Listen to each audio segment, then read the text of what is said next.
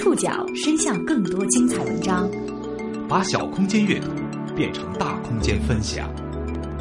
报刊选读，报刊选。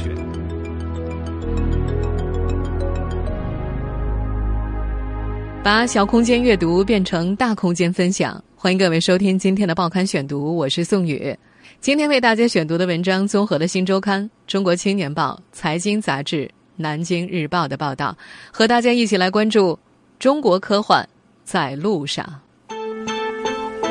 十一月十一号那天，当全中国在为购物节和光棍节狂欢时，作家刘慈欣的科幻小说三部曲《三体》第一部的英译本正式登陆美国。消灭人类暴政，世界属于三体。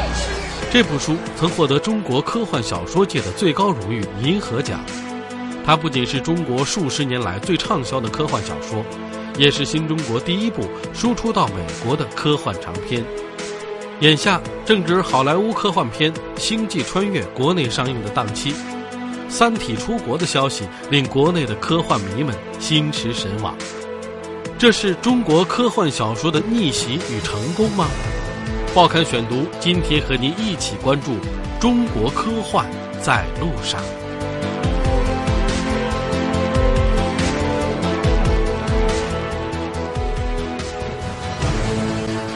Your daughter's generation will be the last to survive on Earth. Get out there and find us a new home. Everybody ready to say goodbye to our solar system? Here we go. 我们现在所听到的是《星际穿越》的预告片。这些天，这部由诺兰执导的年度最受期待的科幻片正在中国内地公映，一股科幻热潮再度席卷。I'm coming back. 这两天令国内的科幻迷们兴奋的消息还有一条：著名科幻作家刘慈欣的代表作《三体》已经于十一月十一号正式登陆美国市场。此次推出的是《三体》的第一部，印数是一万五千册；第二部将会于明年夏天登陆美国市场。《三体》三部曲是近年来国内销量最好的科幻小说，出版至今。累计已经卖出了近四十万套，单册销量过百万，电子书的销售量也相当喜人。这套科幻小说呈现了一个在三颗无规则运行的太阳下，经历了百余次重生与毁灭的三体世界。这个远在半人马座的星球接收到了地球文明向宇宙发出的信息，决定进军地球，而地球人在与三体文明的战争当中，第一次看到了。宇宙黑暗的真相。从《三体》的第一部在《科幻世界》杂志上连载到现在，已经有八年时间了。由于《三体》的出现，近些年来已经形成了科幻圈内的“三体热”。这部描写人类未来的硬科幻，在内地形成了庞大的粉丝群体，甚至有评论说，这套书把其他的国产科幻小说碾得粉碎。还有说，刘慈欣单枪匹马把中国的科幻提升到了世界水平。《三体》的影响力已经远远超过了科幻小说的范围，成为现象级的文化产品。就连互联网大佬也人手捧《三体》反复研读。小米手机的创始人雷军甚至将其称为商业行为的哲学书。它的影响还不止如此。我们现在所听到的这段电乐，就是国内的音乐人根据小说所创作的。《三体》OST，早在去年，《三体》便已经在国家广电出版局电影局立项。虽然至今电影还没有正式开拍，但是网络上已经出现了由科幻迷们自制的《三体》预告片。中国人民解放军第二炮兵，红岸工程第一百四十七次常规发射，授权确认完毕，三十秒爆出。而这一次，《三体》英文版登陆美国的消息。更是引发了科幻迷的一片狂欢。相比于科幻迷的沸腾，《三体》的作者刘慈欣大多数时候是低调安静的。当大多数人在城市里为自己的生活琐事奋斗的时候，他也在为生计奔忙。在他看来，读科幻、写科幻，从一个科幻迷成长为科幻作家。其实都是出于对平淡生活的补偿心理。我不喜欢平淡的生活，人们常说的什么“呃平平常常才是真”，我从来不认同那句话。要是昨天和今天一样，今天和明天一样，你活一天就算了。就是渴望每天看到新的世界，渴望每天看到新的事物，每天看到让人震撼的那种大自然的更深更远的那种场景。这个我觉得可能就是，只是我这种科幻作者的一个一个灵魂深处的一个动力。报刊选读继续为您讲述中国科幻在路上。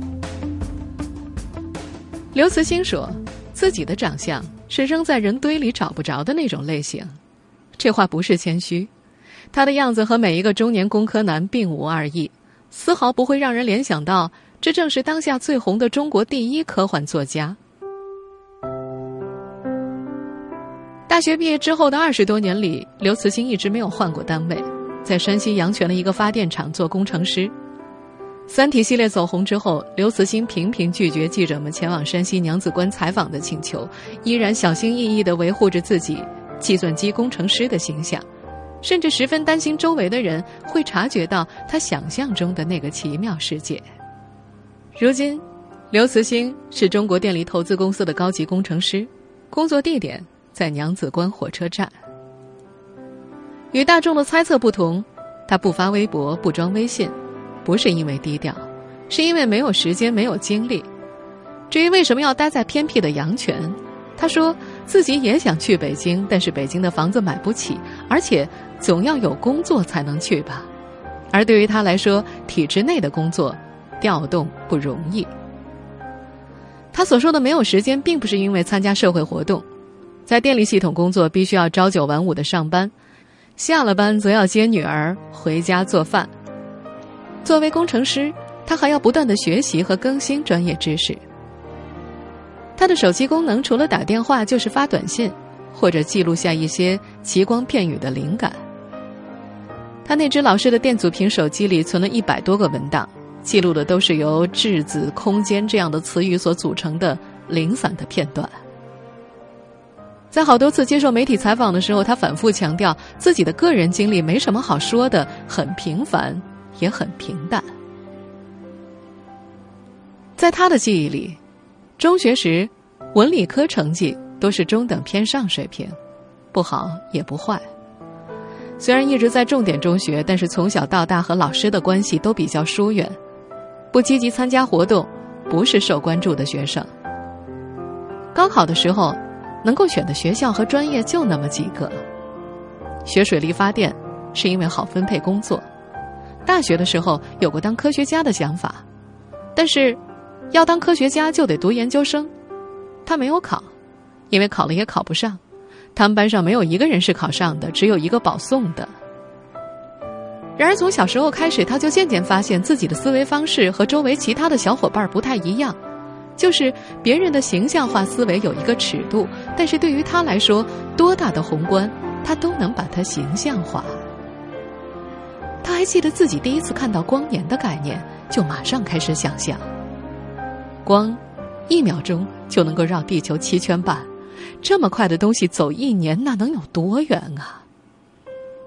他说：“我只要一想到，在黑暗的太空当中，光走了一年那种无穷无尽的距离，就特别有画面感。一直到现在，我都觉得很震撼。但是。”周围其他的小伙伴就不觉得有多远有多震撼。由于原本在北京工作的父亲被下放到了山西阳泉，小学二年级的时候，刘慈欣转到了阳泉读书。跟着父亲回山西的还有一大箱子书，那都是文革时期的禁书，被父亲藏在了床底下。我父亲当时留下一箱子那个旧书，都是五十年代出版的旧书。但是你知道，文革时期五十年代出版的书是怎么说呢？是不太适合拿到外面看的，都。所以我父亲也不让我看那些书，我就偷偷的就从那个箱子里翻那些书看。刘慈欣偷偷的拿出来，一本一本的看。其中的莎士比亚著作、苏联小说，他读完都没有太大兴趣。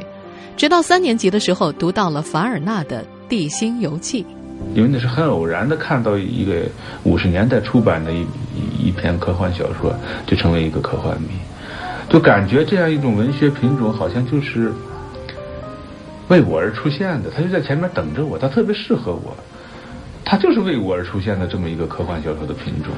我除了他，呃，就就肯定见到他以后就是一个终身的一个一个一一一种追求而已。现在，刘慈欣把那种感觉描述为我生下来就是看科幻的，但在当时的中国还没有“科幻”这个词，那是一个文化生活贫瘠的无法想象的时代。报刊选读继续播出：中国科幻在路上。当时，当刘慈欣拿着《地心游记》问父亲这是什么书的时候，父亲告诉他，这就是科幻小说。当时他的身边没有人知道科学幻想是什么东西，在文化生活贫乏的无法想象的时代，刘慈欣只能一遍一遍的读箱子里那几本科幻小说和《十万个为什么》等科普书籍。与科普书籍相比，他觉得凡尔纳的书更加浪漫，读的时候觉得离科学很近。那时，刘慈欣只能在一个地方看到与科幻有关的信息，就是在父亲的办公室里的参考消息。他还记得初中时第一次在报纸上看见有关科幻的新闻，说的是电影《星球大战》在美国上映，引起了轰动。但是对于当时的中国人来说，每年只有几部样板戏可以看，一直到十多年之后，他才看到了这部电影的剧照。而《星球大战》正式在中国上映，则是在。二十二年以后，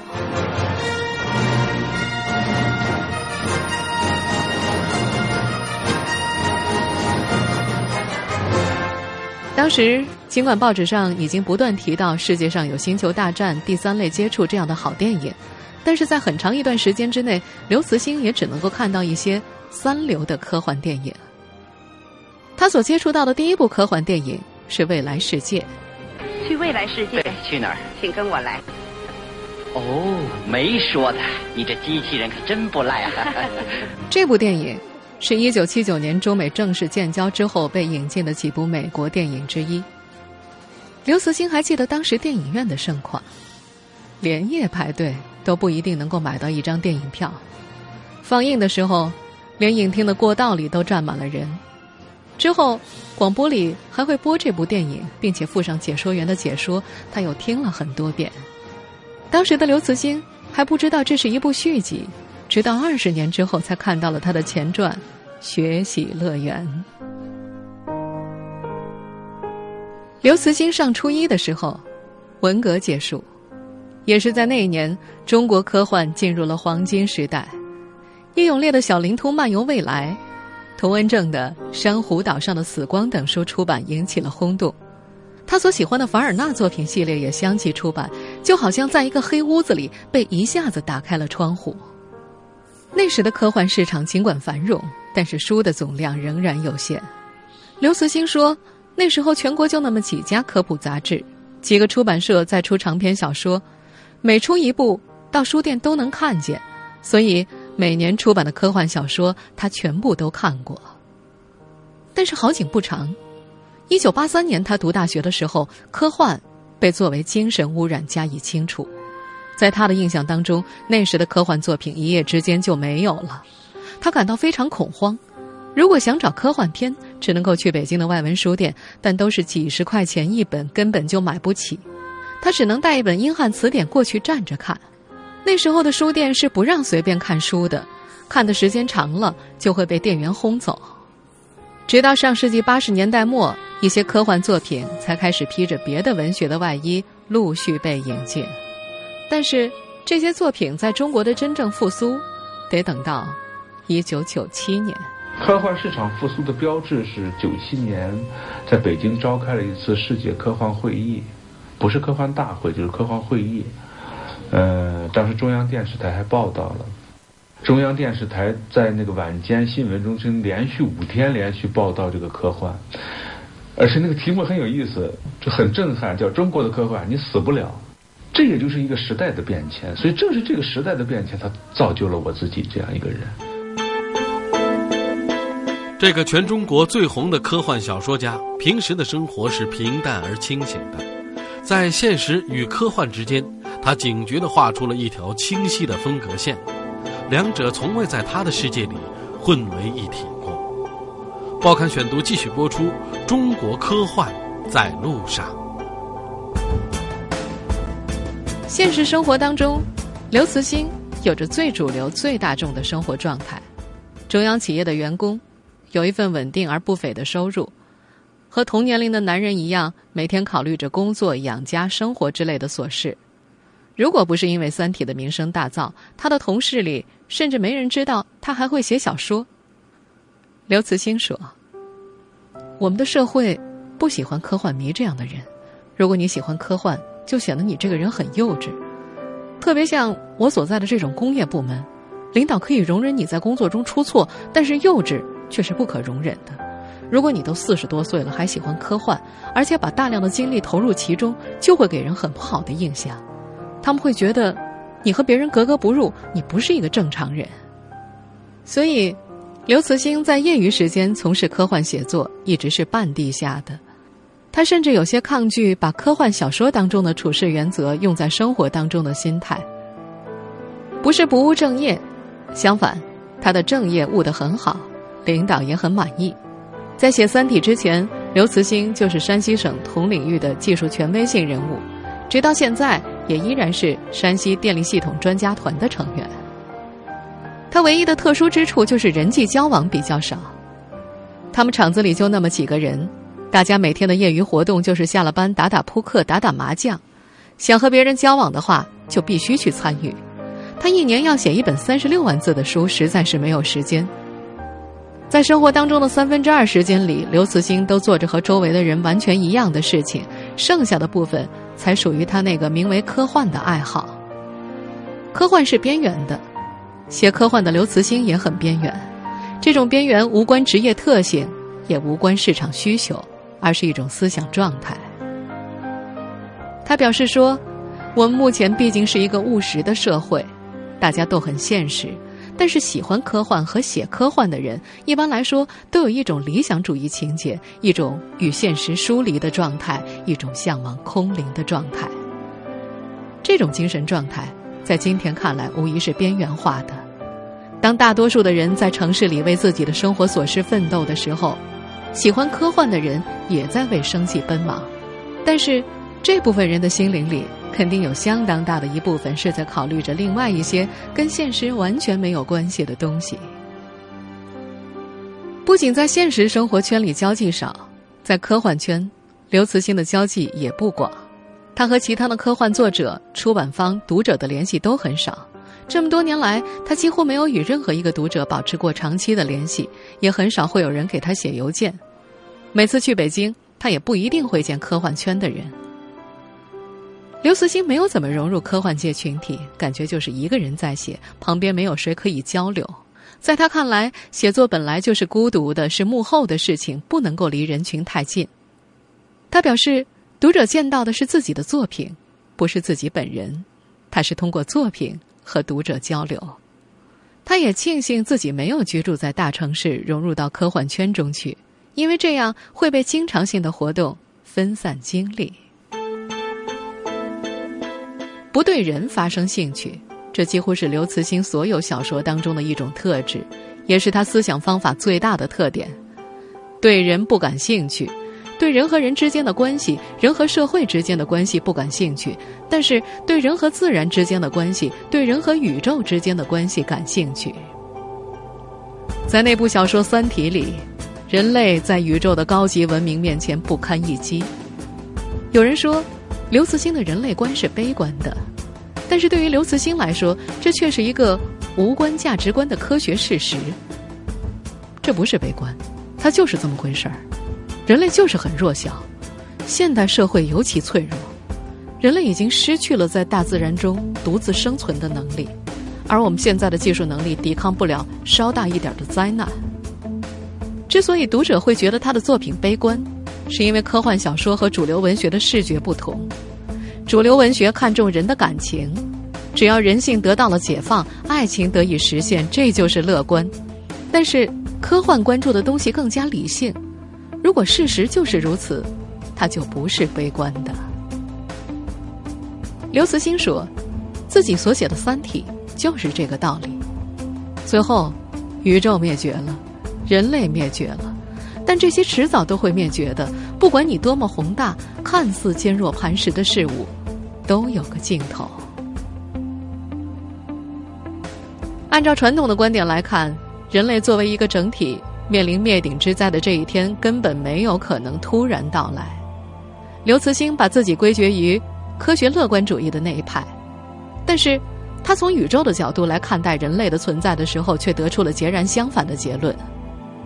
你看，地球不过是围绕太阳的一颗行星啊，太阳是银河系的悬臂当中一颗普通的恒星啊，整个银河系当中有一千亿颗太阳，而宇宙当中有一千亿个银河系，这样看来，地球连灰尘都算不上啊，一粒灰尘随时都有可能遭受灭顶之灾嘛。它可能会被蜡烛吸收进去，或者是掉到水里，所以，真正的大灾难很有可能就是转眼之间降临，而且很可能是在意想不到的时候突然降临。您正在收听的是《报刊选读》，中国科幻在路上。《三体》红了之后，有很多大学请刘慈欣去做讲座，他不愿意去。去了说什么？我又没有新的作品、新的想法，这些都说了一百遍了，别人耳朵都磨出茧子了。对于刘慈欣来说，目前最大的困扰却是对高科技发展的恐慌。